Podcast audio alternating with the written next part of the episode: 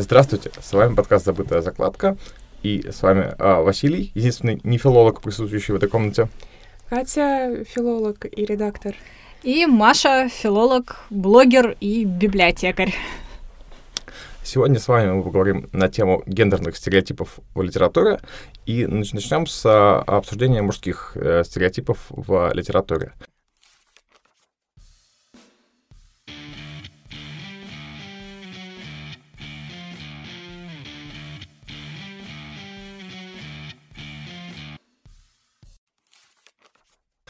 Истоки мужских стереотипов в литературе а, ведутся с мифов Древней Греции. То есть первые а, сказания, первые герои идут именно оттуда, и вот эта героическая концепция мужчины-воина, которая зародилась в письменном виде с, с Древней Греции, э, берет свое начало именно там.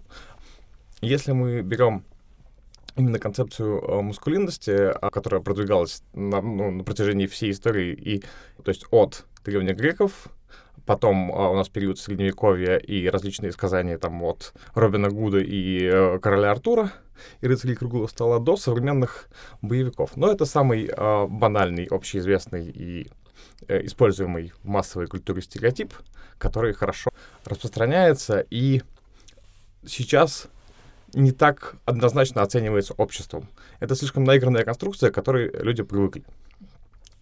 А, но при этом, приходя в, здравствуйте, районный военкомат, тебя все равно спрашивают, а что вы будете делать, когда нападут на вашу девушку?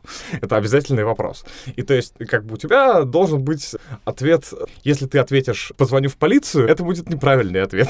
то есть общество предполагает, что ты не должен обращаться за помощью в случае насильственных действий, применяемых к тебе или к твоим близким. Хотя э, любому рациональному человеку понятно, что при э, преимуществе численном или преимуществе в подготовке соперника иногда э, тактика бежать работает лучше, чем тактика стоять и сражаться, на, на которой настаивает в том числе и примеров из э, литературы.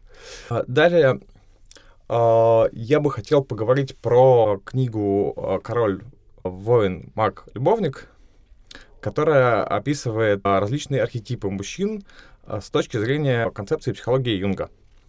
Мария тоже читала эту книгу, и а, она может тоже поделиться сейчас немножко впечатлениями от, о прочитанном. Да, на самом деле э, я вообще очень люблю юнгианскую концепцию применительно, в том числе к литературе, и началось все это с э, тысячеликого героя Кэмпбелла, как, наверное, у многих. И я очень долго искала книгу, которая была бы э, похожа на книгу Эстас «Бегущая с волками», но не про девочек, а про мальчиков, потому что изучению девочковых стереотипов, естественно, очень много всего отведено. Для этого есть определенные социокультурные предпосылки. Изучению мужских стереотипов, поскольку маскулинность считается чем-то вроде точки такой нейтральности, нулевой точки в культуре, естественно, уделялось очень мало внимания. Поэтому я была очень рада, когда я таки нашла эту книжку, и рассказывает она как раз-таки применительно в первую очередь к психологии повседневной жизни, про определенные стереотипы, которые навязаны мужчинам э, бессознательным, коллективным, то есть то, вокруг чего выстраиваются наши э, пути мышления. Там есть как раз в этой книжке очень интересное сравнение, что э, все архетипы бессознательного похожи на магнит, который подложен под бумагу. Мы его не видим, но если мы высыпем на него металлическую стружку, то она выстроится аккурат вот по форме этого магнита. Книжка очень классная. Э, чтобы применять ее к литературе, все-таки нужно обладать определенным багажом начитанности, наверное, так. Вот. Но сама по себе она тоже очень даже хороша. Ну, так это хоть нонфикшн, но тоже литература. Конечно, да. Да, и применение э, там есть очень классно прописаны действительно какие-то мужские стереотипы, по крайней мере, в общем. Да, и там очень много примеров из литературы и мифологии. Вот что очень важно. Да, она основана, там очень много примеров из э, Библии, там очень много примеров из как раз древнегреческой мифологии, э, древнеримской мифологии, индийской мифологии и э, прочих мифологий, там даже Шумера, по-моему, есть. И, ну, там есть довольно-таки неоднозначные примеры, связанные с наукой. Там очень, вот у него очень хорошо культурологические примеры у автора получаются, а, а примеры, связанные с наукой, у него, ну, честно, идут немножко с натяжкой. Особенно, ну, вот, э, в главе про э, мага, сравнение э, мага с э, квантовыми физиками, что это такая же таинственная э, вещь, и что она тоже питается той же энергией, что древние шаманы. А как человек, который увлечен изучением алхимии, я тебе скажу, что на самом деле он не так уж и не прав. Обоснуй. А, ну, на самом деле, если немного уйти вглубь всякой алхимии, истории алхимии в принципе, то там видно, насколько близко мышление было у средневековых алхимиков и у современных ученых, несмотря на всю вот эту вот, все вот это вот кажущееся нам сейчас мракобесие, которое там есть, там сам по себе подход к изучению мира был достаточно близок к тому, что есть сейчас. Так что, если смотреть на эту метафору не как на что-то очень ясное, а именно как вот на ее суть, то, в принципе, он очень даже прав. Ну... А, отрешись от э, конкретики, смотри на внутреннее. При этом, что касается именно квантовой физики, я туда не лезу. И да, это как бы, знаете, хайп и попса в э, научное, очевидное, потому что, ну, он сам, собственно, сам и пишет, что сейчас э, осталось две науки, двигающие вперед прогресс. Это квантовая физика, ну, то есть физика элементарных частиц, и психология, конечно же, которой он занимается. Ну, куда же без этого. И а что касается квантовой физики, это действительно такой хайп в мире науки. Сейчас куда вот не, не крути, никто не берет, там, не знаю, а, физику, э, э, физику сопротивления, то есть тот же самый сопромат, который ничуть не хуже, ничуть слабее. Все забывают про, там, про нейробиологию, про очень много науки, которые одновременно с квантовой физикой развиваются, но они все идут на заднем плане, потому что квантовая физика — это модно, стильно, молодежно. Это описывается в любой литературе, и вот да. Окей. Okay. Да, да. А, в общем, и там а, в этой книге описываются стереотипы, сначала стереотипы поведение мальчика, ну, как бы стереотипа живущего внутри мальчика э, образы, скажем так.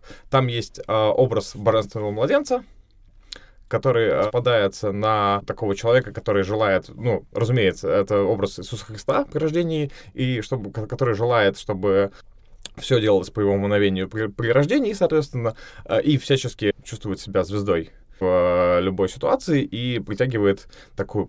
С одной стороны, а, у автора очень хорошо получаются отрицательные примеры, вот это правда, но безумно плохо получаются позитивные примеры, потому что позитивные примеры выглядят примерно так. Все хорошее против всего плохого. Вы там здесь поумереннее здесь. То есть вот эту энергию надо развивать, но только до какой-то степени. Дальше она пойдет во вред.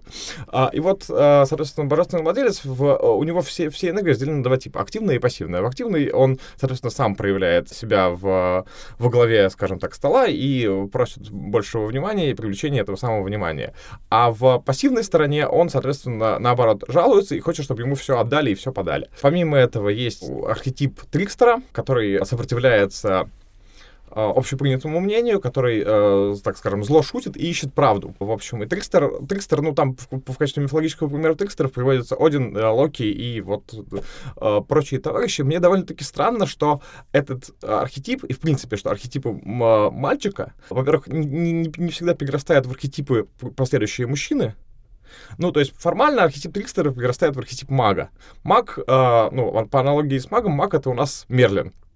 Ну, то есть, где Локи, а где Мерлин? А, переход совсем не, неоднозначный и неочевидный. Раз. И два, у него, я бы не относил, не делил бы эти стереотипы на, стереотипы, архетипы на мужские и мальчиковые. Потому что в реальности мальчиковые архетипы вполне применимы и работают точно так же и в зрелом возрасте.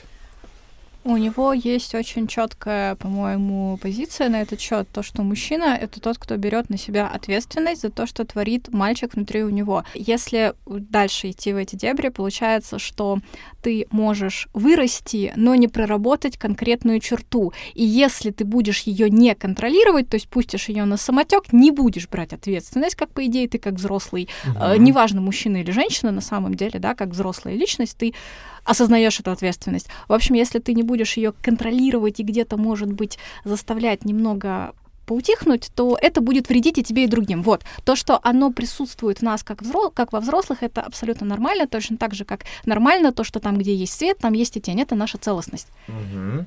Ну, и то... это опять алхимия. Но что касается э, вот этого перехода и, главное, о ответственность, то есть вот это забавно, а, ответственность всегда предполагает сдержанность и контроль. Потом, кстати, контроль там приписан очень четко к архетипу именно короля, к одному единственному архетипу. Там, а, ну, маг частично занимается контролем, он просто надзира- надзиратель. Маг во- должен творить фигню, это ему просто написано. У войны вообще никакого контроля нет, там про войны это тоже отдельная история, но давайте чуть попозже сейчас про, про остальных, соответственно. Дальше там есть архетип маменьки, ну, любимчика, скажем так, сынка, который, соответственно, позже перерастает в любовника. Там есть пассивный, который, соответственно, ну, как бы не ждет, не принимает чувств, перер- перерастает а, в серого смущающегося бухгалтера, который никак не может получить радость от эмоциональной и просто от чувственной жизни, живет такой серой жизнью и страдает депрессией. И маменькин сынок, который, наоборот, ищет э, постоянно внимание, соответственно, мамы, хочет всячески ей э, угодить и понравиться, а потом, соответственно, перерастает в любовника, который ищет, ну, абстрактно, э, богиню-мать, ну, то есть совершенную женщину, меняя одну на другую. Это очень похоже на то, как девочки ищут принцев, да. Да, да, да, ну вот, ну, любовная тема, мне кажется, схожа, в принципе, почти, почти что везде. Это называется идеализация. Да, да, да. Вот. И про о ответственности а, это очень забавно, что ну и автор там тоже говорит, что вот сейчас мало, э, мало таких седовласых мужчин. Вот я поспрашивал, да, у людей, э, и как бы люди мне отвечают, что сейчас, ну как бы, опять же, мало мужчин, кризис э, мужественности и все такое. И самое главное, что отличает мужчину от мальчика, это о ответственность. В чем выражается эта ответственность? Ну, то есть абстрактная, понятно, ответственность за свои э, слова и поступки, это у нас, это, это один момент, да? Ну, я не знаю, если мы берем того же самого Участкова, который э, в горе от ума, соответственно, принимал, принимал, принимал, потом посмотрел на все это, плюнул, ну и, собственно, сбежал. Он достаточно ответственен, он мужественен в этой ситуации? Нет? Вот если поискать, опять же, помимо фольклора и сказок, э, от- ответственных, э, ответственных персонажей в современной литературе мужчин, кого вы назовете вот именно ответственным персонажем? Ну, я тут скажу мысль, что литература, она не столько про идеальное состояние, она столько про путь к этому идеальному состоянию, который может быть успешным, а может быть неуспешным. Причем, поскольку успешным он обычно оказывается в массовой литературе, которая, в принципе, поддерживает идеализацию, мы не получим здесь вот этого вот финала. А в немассовой литературе, в такой э, миметической, как она называется по теории Джона Кавелти, э, там наоборот обычно вылезает какая-нибудь такая темная сторона, и все рушится, как у Фейбера в «Багровом лепестке». Там как раз А, то есть офигенный путь сначала мужчины. такой идеальный, идеальный, а потом Нет, нет, нет, он сначала не идеальный, потом он осознает, что ему нужно взять, стать идеальным, как у как раз вот у Фейбера, у него очень классная там история мужчины, э, хотя книга про женщин, но там А книга как называется? Багровый лепесток и белый, как бы книга про женщин, но главный герой, один из главных героев там мужчина, который проходит свой путь от мальчика, который не хочет брать ответственность, через мужчину такого, который начал что-то делать, к такому закостенелому архетипу императора, который хочет быть здесь самым главным. И, собственно, заканчивается все открытым финалом, где его, в принципе, ждет не очень приятная Такой ситуация. Теневой король-тиран пришел. Катя? Я не могу здесь даже ничего толком вам ответить, потому что, когда я читаю художественную литературу, я минимально думаю о мужских архи- архетипах. Нет, но ты же думаешь о мужских персонажах? Мне, мне совершенно не важен пол, Пол персонажа, да, Мне да, важна да, да. идея, важно, от чего он ушел, к чему он идет, как личность. Я не думаю, что если рассматривать образ Раскольникова, нам важно, какую ответственность он берет как именно мужской персонаж. То есть просто для меня, как для читателя, это максимально не важно. Максимально не гендерная тема. То есть ты это, в принципе, опускаешь. Ну да, с Раскольниковым это тяжело. Ну, как, в принципе, и со всей литературой, там, не знаю, 19 века, потому что а, понятно, что женских архетипов там, в принципе, почти не представлено. Как это почти не представляю? Ну, нет, нет, нет. В том смысле, что там разнообразие, разнообразие Ограниченный, Ограниченный диапазон. диапазон, да, да, ограниченный диапазон, да. Вот. И возвращаясь к, к этой замечательной песне об ответственности, да, то есть там э, есть, э, я не знаю, у нас примеры всяких героических мужчин, которые, мне кажется, вот, на, ну, на мой взгляд, опять же, субъективный, очень хорошо отражают э, там тот же самый Данка, вырывающий себе сердце. Это же просто замечательно. Как бы героические персонажи, которые помимо маскулинности, да, берут еще на себя э, чу- чужие, чужие страдания, чужую боль и куда-то их уносят с, с- с собой. Берут ответственность не только за себя, но еще и за других людей. И это достаточно распространенная, мне кажется, э, проблема в границах Ну, то есть в реальности проблема лишь в границах, э, установленных между, ну, как бы ответственностью перед собой Потом это очень-очень сложная тема не, не, не для подкаста про литературу. И а, ответственностью перед миром, которая, которая как бы тоже, тоже, тоже непонятно, как это все брать и как это все... Ну, то есть в одних отношениях человек может читать это, то есть, ну, как бы с точки зрения другого человека быть ответственным, а в других отношениях нет. Потом поступки могут быть одними и теми же. Вот. И последнее про вот из того, что прям зацепило и задело, да, помимо этих отсылок к алхимии и математике в «Короле магии» и так далее, а, это было про образ отца. Это прямо боль, и там по последнее упражнение в этой книге идет «Ищите мужчину, на которого надо преклоняться». Это просто отличный совет. Я не знаю, ну вот этот образ, что ты рождаешься с с тем, что тебе надо найти этого самого мага, ну, абстрактного, который будет обучать тебя тайному ремеслу.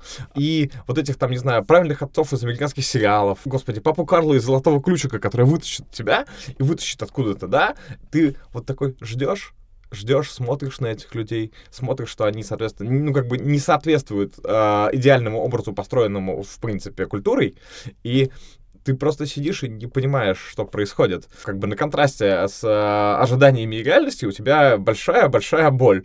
И ты ищешь, ищешь, ищешь. Но вот я, честно, не знаю, там лет пять назад я сказал себе, нет, все, хватит, не, не бывает никаких идеальных людей, ну, пора завязывать. Не, не идеальных людей даже. То есть даже нет, нет, ну, как бы, не знаю, нет модели поведения реального человека, да, ну, то есть помимо каких-то биографий, каких-то кусков вырезанных, на которую надо равняться. То есть, э, как бы у каждого история своя, и как бы примеры реальных людей Говори, говори. гораздо э, эпичнее и прекраснее, но понимаешь ты только при общении с ними, чем вот этот культурный э, контекст этого старшего брата, этого, соответственно, отца, этих великих волшебников, которые научат, э, как Дамблдор научит Гарри Поттера защищаться от всякого зла.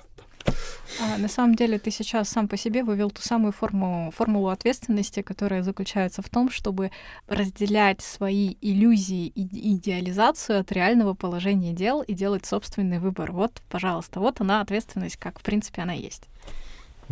Ну, в итоге, э, вот все эти, здравствуйте, бильдунгс-романы, романы воспита- о воспитании, соответственно, они очень сильно полагаются на эту роль отца в мужской жизни. Ну, там, потом это не обязательно как то отец, это может быть действительно старший товарищ, старший брат, а, или а, какой-нибудь, там, не знаю, старый индеец, который, может, тебя, тебя, тебя всему научит. Да даже, господи, Акелла в Маугли, типичный пример вот а, мудрого вожака на, на, на, на пару с Балу, соответственно, они занимаются именно воспитанием. И этот образ, который возникает у ребенка в детстве, он очень сильный. И мне кажется, ну, я не буду отвечать за любого мужчину, да, но отвечу за себя, что у меня, по крайней мере, там, не знаю, тоже есть, ну, абстрактно такой комплекс перед, там, скажем, молодыми людьми, да, за свое поведение, что меня будет рассматривать с этой точки зрения. Что в любом случае мое любое, ну, как бы движение будет рассматриваться с точки зрения, ну, этого идеального отца. И есть, вот, а, мне кажется, кризис маскулинности, он прежде всего заключается в том, что у нас есть абстрактно созданные культурные стереотипы, особенно американские. Там а, от э, Генри Форда, Авраама Линкольна, какие замечательные люди, да, Томаса Эдисона, который своровал кучу. Ну, то есть, ну, это мы все опускаем, своровал кучу изобретений. А, до, до реальности того, что мужчины не соответствуют он знает про все свои прегрешения, э, не знает полных реальных историй биографии и не может сопоставить с тем, что было на самом деле. И вот, этот, вот это противоречие, оно очень сильно давит, как гендерный стереотип в литературе. Вот. Э, я потом еще посоветую на эту тему книжку в конце этого в рекомендациях. А давайте сейчас тогда перейдем к... Ну, Маш, если хочешь добавить, да, я ну, я тут просто сижу и думаю мысль, что, в принципе, книга «Король воин, маг-любовник» — это в первую очередь книга о психологии.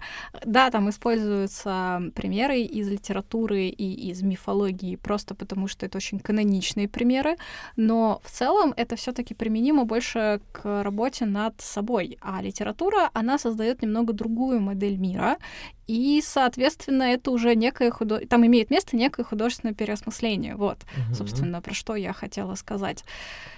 Притом даже в нонфикшене, я вот сейчас читаю как раз Генри Форда «Моя жизнь, мои достижения», там художественное, художественное переосмысление больше, чем в любой обычной литературе, ну, потому что человек пишет великую автобиографию, и все его деяния направлены на благо народа, ну, конечно же, все как обычно. Давайте сейчас, да, перейдем тогда к к стереотипам про женщин в литературе, как, собственно, наверное, основной теме нашего подкаста, потому что их гораздо больше, они явления, явления исследованы гораздо лучше, чем стереотипы про мужчин.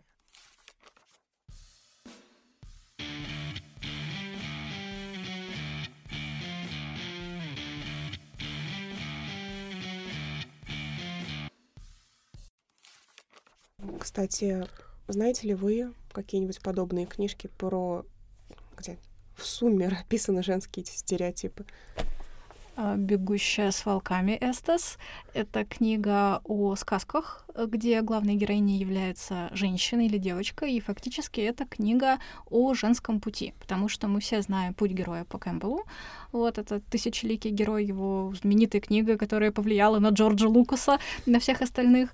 И не было долгое время такого же исследования, посвященного женщине, а, потому что в «Тысячеликом герое» женщина — это анима, мужчины. Хотя Кэмпбелл, конечно, говорил, что это все универсально. Тем не менее, он описывал именно мифы, где главный герой — это мальчик, который выходит из дома, доходит до пещеры с драконом, познает себя, возвращается в племя. Вот. А потом все таки появилась еще одна книга, она называется «Путешествие героини», фамилия у автора Мердок, кажется. Я еще ее не читала, она вышла на русском в прошлом году. Вот. Там рассматривается именно феминность как э, то, что стоит на пути тот, например, на том же пути героя, но есть парочка особенностей, потому что прежде чем стать героиней, девочке приходится вылезать из мира навязанных патриархатом ценностей. Да, тут я делаю пальчиками кавычки. Расскажи про бегущего с волками. Ну, я ее на самом деле полностью сама не читала. Я читала какие-то вещи и выдержки из нее. Она очень такая тоже э, мозговыносящая, как тысячеликий герой. Эта книга в первую очередь про обретение некой дикой женщины в себе, которая есть во всех этих сказках, которая свободна и про которую, собственно, всегда идет речь. И на примере сказок э, и тех персонажей, которые встречаются из сказки в сказку в разных народах, описываются те вещи, которые мешают девочке стать собой. То есть, ну, в частности, архетипы злой матери или слишком доброй матери, вот это вот все. И там, кстати, очень много внимания уделено женскому творчеству, вот, и обретение женщины творческого начала. И что мне еще нравится вот в том, что я как бы читала из Эстас, потому что несколько девушек, ведущих паблики, посвященные психологии женщин, они э, очень много про не... пишут про нее и пишут статьи, ссылаясь на нее. Там есть очень интересная метафора некого источника силы, из которого женщина берет энергию свою.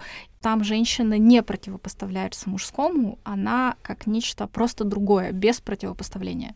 К вопросу о творческом пути женщины Вирджиния Вульф писала, что самая большая ошибка, когда ты пишешь что-то, это думать о том, какого ты пола. И, в общем-то, тут вопрос. Вопрос нашего подкаста должен быть разделен на три вопроса поменьше. Во-первых, э, литература, которая, например, написана женщинами, литература, которая написана о женщинах, и литература, которая написана для женщин. Это совершенно разные будут стереотипы. Я бы вот хотела про это немного поговорить. То есть, ну, во-первых, литература, которая написана женщинами. Вопрос, можно ли различить, не знаю, кто автор, кто написал, женщина или мужчина? Вы бы различили просто на как читатель, как наивный читатель? Нет, я сто процентов не различил. Э, я думаю, что наивный читатель именно наивный читатель, он может и не задумываться об этом, хотя есть определенные стереотипы даже вот связанные, которые связаны с тем, что такое женское перо, да, что пишут женщины и что пишут мужчины, да, и что мужчины очень, ну, часто считается то, что мужское творчество, оно вот правильное, оно нейтральное, а женское творчество, оно отличается, оно другое. Есть одна история, это был эксперимент такой тоже любительский, когда на сам издате кто-то выложил с прямым намерением, немножечко переделаны, то есть были заменены какие-то топонимы, были заменены имена. Текст э, романа Джека Лондона, я точно не помню, какого именно. Э, текст был выложен как обычный самоиздатовский роман в формате постоянных прод, и человек просто хотел пронаблюдать, заметят ли обычные люди, ну, как бы будем считать, что аудитория самоиздата — это все таки бытовые такие вот товарищи, наивные читатели, заметят ли они, что это не женский текст. Э, эксперимент, собственно, показал то, что все думали, что это писала женщина, потому что в центре была героиня, потому что были определенные типы в повествовании были определенные архетипы истории, определенные сюжетные повороты, и все думали, что это писала женщина, и можно это на самом деле попытаться даже загуглить. Google это помнит. У меня вот даже, а, скорее, конкретнее вопрос, можно ли по языку определить, кто автор, мужчина или женщина. Потому что недавно я начала читать книгу, которую на русский перевели как «Любимый цвет Набокова лиловый». Насколько я знаю, она недавно вышла, но я вот читаю ее в оригинале сейчас. Там э, с помощью статистических методов приводится вариант исследования того языка, который отличает женскую прозу, то есть прозу, написанную женщинами, от прозы, написанной мужчиной. И, в принципе, да, статистически можно определить, какие слова больше характерны для женщин, какие для мужчин. Причем сперва можно было бы подумать, и было даже такое исследование на примере фейсбучных статусов. То есть вот у вас есть, э, грубо говоря, два статуса. В первом три слова. Boyfriend, шопинг, песня, еще что-нибудь. Во втором футбол, пиво и какое-нибудь ругательное слово. И, и, соответственно, вопрос, какой статус вы определите как женский, а какой как мужской. И это как раз-таки исследование, которое максимально, максимально стереотипичное и шаблонно. И оно не работает применительно к литературе. Потому что, например, возможно, слово «кольцо» будет чаще использоваться в женских романах. Но кольцо также максимально часто используется в, в романе «Властелин колец». Против, да. да. Но есть такие э, лингвистические маркеры, которые отличают прозу мужчин от прозы женщин. И обычно это связано с предлогами, с какими-то местоимениями, которые мужчины употребляют чаще, женщины реже. И вот именно так статистически можно вычислить. Мне вот было очень интересно, на самом деле, потому что Digital Humanities вообще интересная вещь сейчас в литературоведении. А, был случай, когда Борис Акунин взялся на эксперимент и написал несколько романов пером некой Анны Борисовой. И если пытаться читать ее романы, не зная, что это Борис Акунин, как, собственно, произошло со мной, то складывается такое впечатление, что текст написан женщиной, которая очень хочет подражать мужскому перу. А, мужское перо — это термин, который использовался какое-то время тоже в исследованиях, связанных с гендером в литературе. Как бы мужское перо является чем-то правильным, и э, женщины хотят писать как мужчина, то есть используя определенные вещи, которые характеризуют якобы мужской текст, большую эмоциональную сдержанность, большую четкость и какие-то определенные вещи в самом сюжете. Ну вот ты сейчас сказала, что женщина, которая хотела писать как мужчина, как, как какие есть э, вот как бы факторы, которые... То есть ты отличаешь женщину на женское перо от мужского перо абстрактно в своем представлении? Нет. И я, честно говоря, просто читала очень много разных вещей, э, чтобы придерживаться вот этого вот. Если честно, как бы э, я... Э, мой любимый пример, когда говорят про мужское перо, это Набоков потому что его стиль витиеватый очень. Он как бы, он очень сильно отличается от того, что считается мужским пером. И, в принципе, мужское перо, насколько я помню, это термин, который взят в большей степени из советского периода русской литературы, потому что в советское время, насколько я, опять же, помню из курса гендерных исследований, э, стиралась граница между мужским и, женщ... и женским якобы стиралась, потому что женщина — тоже товарищ, да, то есть э, мы отрешились вот от этого вот женского стереотипа, который был до этого, да, там такая вся, ах, барышня невинная и так далее. Женщина — это товарищ. И если женщина что-то создает в рамках э, советской литературы, да, она создает что-то нейтральное, так же, как, в принципе, вся вот эта вот литература, она нейтральная с точки зрения гендера. Поэтому и все а, вот эти вот бы... чувства и так далее, они... Не было этой функции в литературе, у нее была тогда совсем другая функция. Вот, и если там на обзорно так посмотреть на историю советской литературы, там своя специфика есть. И вот считалось, что вот как бы вот есть этот вот эталон мужского пера, и многие э, серьезные толстые журналы, они прям топили за него очень серьезно. При всем при этом есть одна небольшая проблема с тем, что мы перед тем, как обычно что-то берем читать, мы, ну, не обязательно узнаем информацию об, об авторе, но хотя бы узнаем его пол, за исключением Эрика Марии Ремарка. Тут такой вопрос. Э, автор может взять псевдоним. Да, конечно, как Акунин. Как Акунин, как Роулинг. И, знаете, есть даже большой пласт так называемых розовых романов или женских романов, которые зачастую пишут не женщины, а мужчины, мужчины под псевдонимами э, женскими.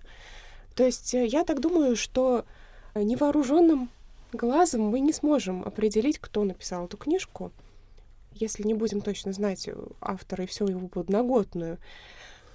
Извини, а в твоем статистическом исследовании была исследована, не, знаю, только русская литература или, наоборот, американская, там, или там делил какой-то культурный контекст там был, ну, в смысле, по различным странам, географический, не культурный, извиняюсь. К сожалению, не мое исследование. Да, нет, да, очень жаль. Да. Это было исследовано на материале англоязычных, англоязычной литературы. Книга на английском языке изначально.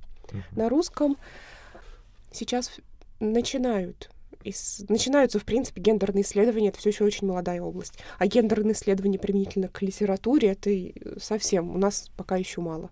Вот еще стереотип о стереотипе. Доп, доп вопрос по поводу того, кто, кто что писал. В одной странной диссертации а, была фраза про то, что надо исследовать, разумеется. Все знают, что надо исследовать историко-культурный контекст, кто писал, что писал, зачем и о чем. Надо ли, а, по-вашему, применять гендерный контекст изначально к тексту? Потому что там автор говорит, что надо, надо знать, кто, кто, кто конкретно это написал, был ли это мужчина, был ли это женщина, ну, и, и примерно еще возраст, чтобы примерно прикидывать, что и почему и зачем. У меня как а, литературоведа в прошлом и книговеда в настоящем есть однозначный ответ — не надо. Потому что литературоведению все равно, кто написал книгу. Главное, что она была написана. Мы можем читать э, какой-то контекст, мы, конечно, исторический контекст учитываем, но пол автора здесь на шестнадцатой позиции. На, на самом деле даже не очень важно, чему перу принадлежит роман. Нам не важно, Шолохов написал Тихий Дон или не Шолохов. Шекспир написал Гамлета или не Шекспир. Гомер сочинил Илиаду или не Гомер.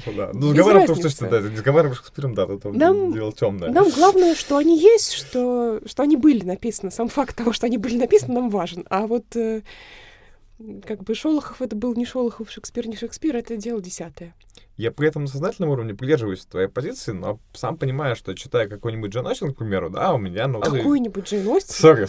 Ну, Джейн Остин, да, у меня непреднамеренно возникают какие-то в голове мысли по поводу того, что это писала э, женщина именно той эпохи и именно зачем-то, помимо всего прочего. Ну, то есть, читая, скажем, э, Роулинг, у меня нет, нет таких мыслей, в принципе. Читая Агату Кристи, у меня нет таких мыслей. Но читая именно, скажем, женщин с изначально феминистической позицией, у меня идет изначально, ну, идет изначально, наверное, даже больше исторический контекст, помимо э, гендерного, да, идет изначально некоторые э, стереотипы по поводу того, что это, почему это и зачем это, и почему оно именно так выглядит.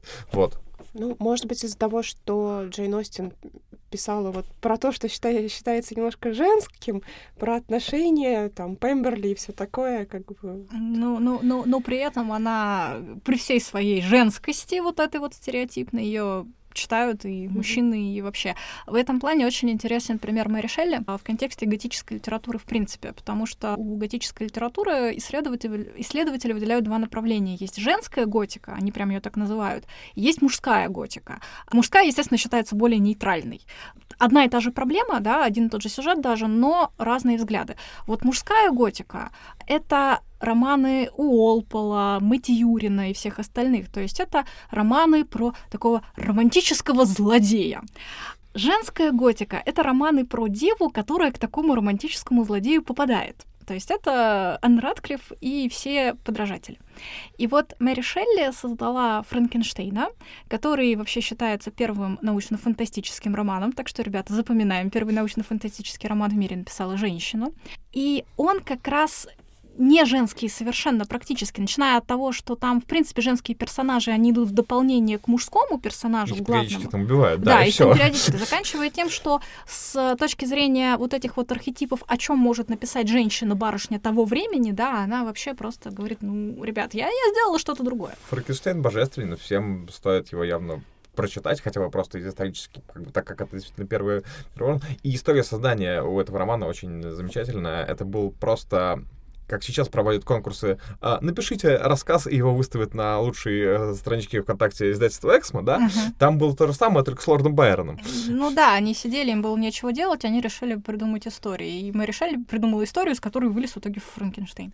Ну там, мне кажется, там, ну, то, по крайней мере, в том, что я читал, да, в предусловии, там было про то, что а, это был конкурс, ну, как бы не конкурс. Это был не конкурс. конкурс. Это ребята сидели, развлекались в одном из поместьев, им было очень-очень скучно, и они все придумали какие-то истории. И вот э, из этого же дела родился рассказ по коридоре «Вампир», который был написан в пику Байрону, и э, который приписывали Байрону очень долгое время, потому что как бы Байрон при этом всячески открещивался и говорил, что это не я. Вот, и который, в принципе, очень серьезно повернул вампирскую прозу в то время. Вот, такая веселая история. Да.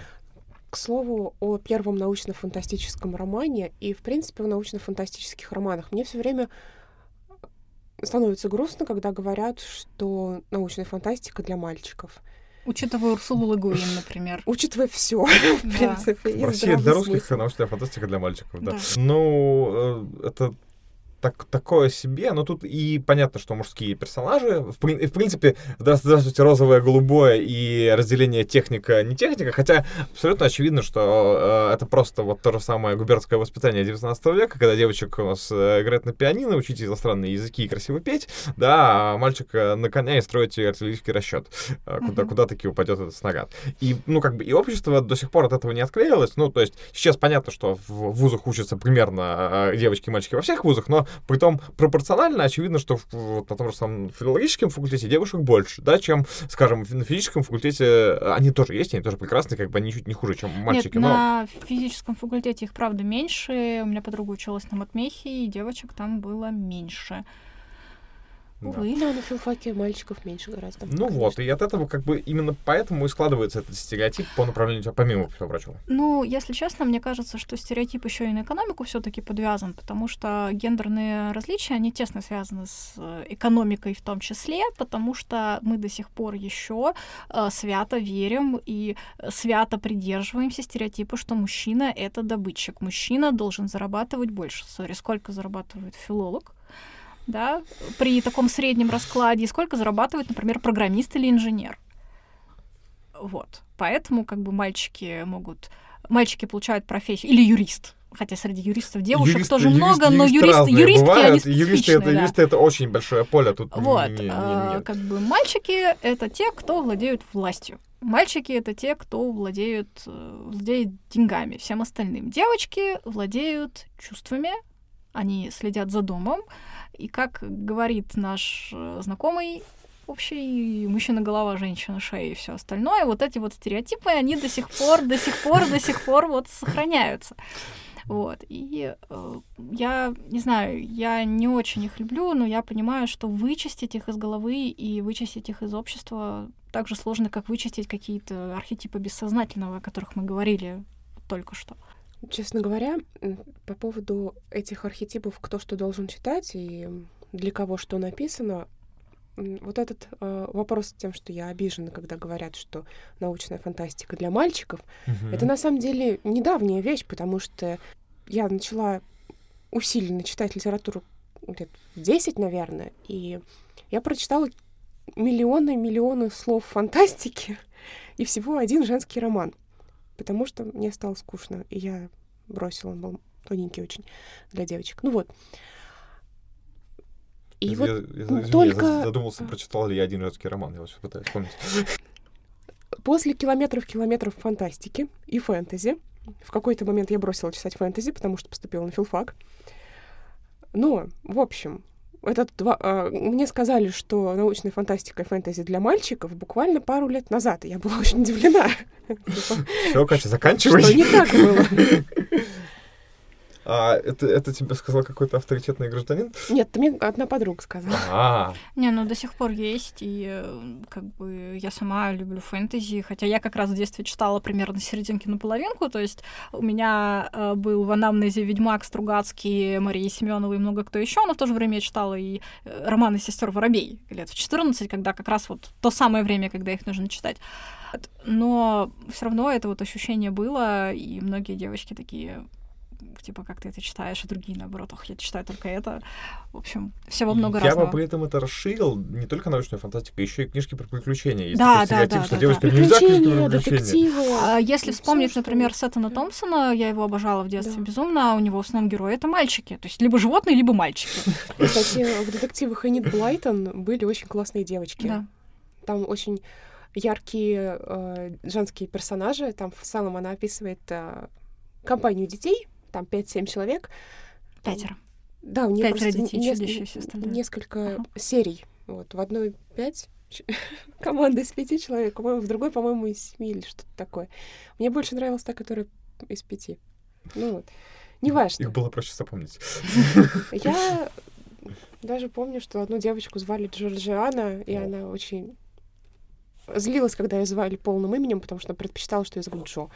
Насчет детективов, вот у меня, честно, такого представления не было, потому что, ну, там, не знаю, у меня вот как раз мама в основном читает именно детективы, и плюс есть Мисс Марпл, как минимум. Мгм. Детективы э, до момента прихода Агаты Кристи в лондонский клуб создателей детективов, да, тогда да. А после 20 ну, там, после, после 30-х, получается, уже тема идет э, для всех, и это становится массовой литературой, как, как классический жанр. Сори, с Да, детективами еще интересная ситуация в том, что зародились они все-таки в XIX веке. Какая была роль женщины тогда? Вспоминаем. Домашний ангел и все такое. да, да, да, да, да. Вот, и зародились они в связи с э, развитием криминологии, криминалистики, всевозможных. То есть когда-то давно у нас были с- следователи как следопыты, то есть люди, которые занимались расследованием криминальных каких-то вещей. А потом начали развиваться науки, которые поддерживают э, вот эту вот штуку. Более научные это криминалистика, которая вылезла из следопытства, это криминология, которая изучает психологию преступников. Вот. Это не женское занятие. Ну, как бы, вот для того времени оно совсем не женское. Сейчас-то, Мгм. как бы, если посмотреть на статистику э, женщин, которые работают э, в криминальных каких-то э, структурах, хотела сказать Маша, ну, скажем так, в тех структурах, которые борются с криминальными структурами, женщин там меньше, потому что это считается более сложным именно психологически. Ну, вот, туда больше идут мужчины, потому что, опять же, мужчинам власть, женщинам власть не дают. Вот. И понятное дело, что сначала детективы писали в основном мужчины, и они больше знали эту тему. Это вот то, что им дано, это то, что считается принадлежащим. Ну, с приключениями, на самом деле, та же самая история, Ну да, потому что конечно. домашние ангелы, потому что кто убежит из дома, вероятно, с большой вероятностью, да? И потом мы получаем кучу фэнтези для девочек, где девочка бежит навстречу приключениям, потому что наконец-таки, наконец-таки, наконец-таки путь героини, ура! Да. Так, это мы сейчас обсудили про то, кем, кем написано. У тебя было еще два вопроса. Ну, в общем-то, мы обсудили, кем написано и для кого написано. Можно еще обсудить, про кого написано, про женщин, про мужчин. А, сейчас, извини, пожалуйста. А, Я вспомнил, что я кидал тебе этот страшный детектив, который тебе не Ой, понравился на да, трех страницах. кошмарно. Можешь крат- краткий отзыв, почему он кошмарен? В общем, дело было так. Я спросила в чате, есть ли что из детективчиков почитать, потому что мне хотелось как-то расслабиться вечером, почитать что-нибудь такое легкое. И Вася кинул мне две ссылки, два детектива. Я открыла первый, и там было просто... На меня выпрыгнул такой мужской персонаж в костюме тройки, чуть ли не сразу с бокалом бренди. Ему по- подали этот бокал бренди, как только он вошел в кресло. whatever. Да. И он такой входит, значит, он детектив, входит в поместье, там на него бросается девушка, просто бросается на шею Она ему. там действительно безумно бросается вообще. Ничего то не есть там- объясняется, но он такой смотрит на это все и думает, как тебе не стыдно? Ты же из, там, типа, дочь чья-то, ля-ля-ля. Почему ты бросаешься на шею, шею какому-то мужику, вот на мою? То есть, понятно, я, конечно, великолепен, все объяснимо, но постыдилась бы. Потом он идет к хозяину поместья, который, в общем-то, квест ему и выкладывает, что ему будет нужно сделать. Хозяин поместья дает ему, нам, типа, бокал бренди, и они Хозяин поместья детектива бокал бренди. ну, что-то я не помню, да. И, значит, этот ему детектив жалуется, типа, ваша дочь бросилась на меня просто как дикая кошка. Что это такое? И вот, значит, они стоят там друг напротив друга, пьют бренди в костюмах тройки, и я так думаю, что за фигня просто... И дропнула его сразу же. Вот э, по поводу таких вещей э, у меня есть такая штука из разряда guilty pleasure. Э, я очень люблю читать э, тексты не профессиональных авторов. То есть речь даже не о том, что человек, э, как бы, у него есть определенный опыт, да, он, конечно, не профессионален, он пишет для себя и для других, это как fanfiction, да, и так далее, а именно людей, которые только-только начали. Особый кайф, когда человеку уже не 14 лет, то есть эльфы-сьюхи уже, по идее, пройдены, уже как-то не солидно писать про эльфы-сьюх, и человек начинает что-то придумывать, но э, через первый текст все равно вылезает куча всего. И э, я очень люблю такие вещи, потому что на них очень ярко видны какие-то определенные стереотипы. И вот когда мне не очень хорошо и хочется разгрузить мозг, я иду искать что-то такое. И я помню, я тоже читала один роман, это было фэнтези со своими заморочками. Там была очень рыжая главная героиня, э, бисексуалка, как оказалось в итоге. Ну, правда, ее бисексуальность, на мой взгляд, была не раскрыта. Естественно, рыжая, она живет в около викторианскую эпоху, и она вся такая вызов обществу. И там был был герой, который э, очень маскулинный, вот как вот ты сейчас описывала, то есть это постоянные упоминания автором виски в разных вариантах. Янтарный напиток, крепкий напиток, обжигающий напиток и так далее. Это связи с криминальным миром. А, взгляд на женщин, кроме, естественно, главной героини, исключительно как на а, такие... Ну, она была хорошая девочка, я с ней замечательно развлекся. А героиня, естественно, не такая. Вот это то, что я обожаю. Поэтому прям видно, как вот все вот эти вот стереотипы, которые мы обсуждаем, офигительно работают на бессознательном уровне. Пересесть с иглы мужского одобрения на бокал виски и криминальное чтиво. Да-да-да-да-да. Кстати, хороший вариант проведения вечера субботы. Да. Нуарчик и вискарик. Даже Джек Дэниел стоит. В общем-то. Вот. А, сори, вот знаешь, вот мы сейчас заговорили на тему э, Джека Дэниелса, Вискарика и Нуара. А, я когда была маленькая, ну так относительно маленькая в моем сегодняшнем понимании, когда только-только началась моя карьера алкоголика, а, я очень трепетно относилась к видам э, выпиваемого тобой? Выпиваемого мной, потому что я была очень патетичная девочка с готским прошлым, и э, настоящим, да, поэтому пить абы что я не хотела. Мне хотелось эстетствовать. То есть я пила черное пиво, я пила вино, и потом постепенно я стала пробовать другие виды алкоголя. Я помню, что а, когда-то я вычитала где-то, я не помню где, и, и хорошо, если не в Космополитене, а, что, значит, и виски, и коньяк — это а, женские напитки, это мужские. Естественно, я побежала пробовать вискарь, потому что мне очень хотелось показать, что я не такая. Вот.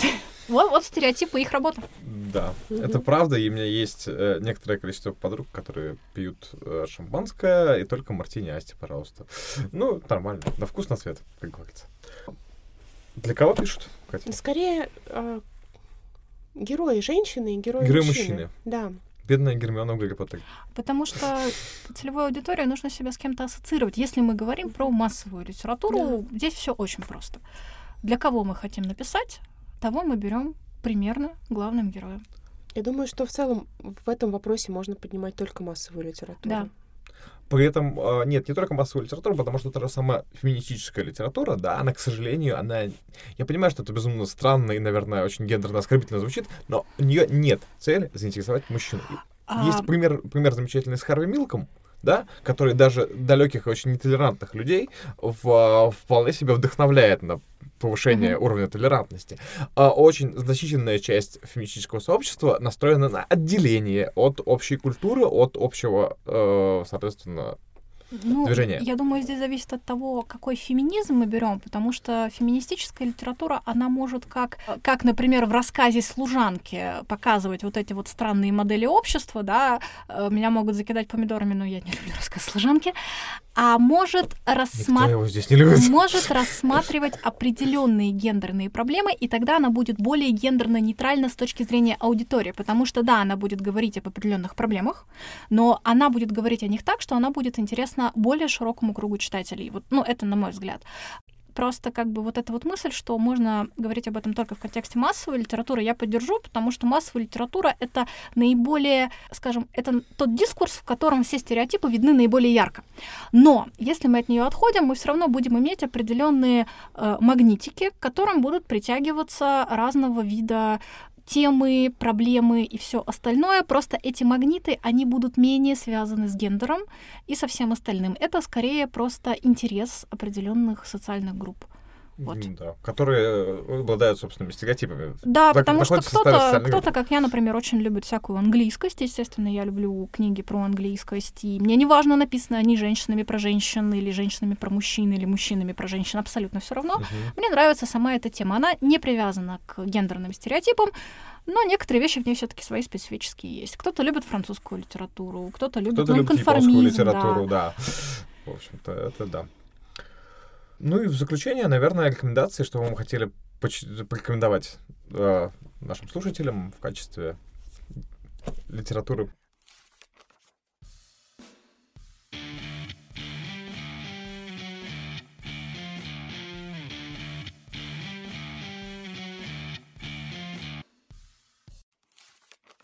Я всеми руками и ногами хочу порекомендовать Уильямса Стоунера.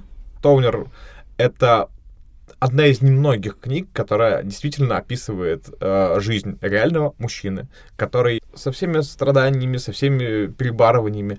Я, потом, я очень люблю книги с хорошими диалогами, там, с различными персонажами. Но вот Стоунер в этом плане не является исключением, так как он очень жизнеописателен, и диалоги там составляют, скажем так, основную часть повествования. Именно она пробирает именно потому, что это безумно реалистичный и выписанный персонаж. Он вот просто снят, снят из жизни со всеми страданиями, проблемами, переживаниями. Там не в тексте не пытаются выдавить слезу, не давят на особую мелодраматику, но сама история цельной жизни, она действительно поражает. И вот это максимально приближенный вариант против стереотипов по отношению к мужчинам. У тебя есть что-то порекомендовать? Uh, да, наверное, не буду отходить далеко от фэнтези. Порекомендую Робин Хоуп. Это вообще как бы... Нужно было бы сказать Робину Хоба, но я всегда знала, что Робин Хоуп — это женщина, которой пришлось взять мужской псевдоним, потому что писала она, по сути, эпическое фэнтези. Возвращаясь к вопросам о стереотипах, она бы просто не продалась, если бы знали, что она женщина. Она пишет эпическое фэнтези с очень хорошо продуманным миром, очень интересное с точки зрения персонажей, и, что интересно, все персонажи у нее очень разные. А, пишет она, как мне кажется, в первую очередь про людей и про сложности их взаимоотношений. Это прям сквозит. И, на мой взгляд, у нее есть какая-то вот такая вот связанная с женскими стереотипами в литературе наблюдательность с точки зрения эмоций. Как, например, Урсула Легуин писала Хайнский цикл, а, создавая систему будущего с точки зрения каких-то гуманитарных а, проблем, да, так и как, в то время как везде там научный, научно-технический прогресс, все остальное, так и у Робин Хоп на первый план выходит именно психология персонажей. Вот, очень ее советую, очень крутая и очень надолго, и очень разные книги. Я, в общем-то, ты меня немножко предугадала мой совет. Я хотела посоветовать Урсулу Легуин. Причем не только «Волшебник земноморья», потому что в первую очередь всегда читают «Волшебника земноморья», а ее рассказы.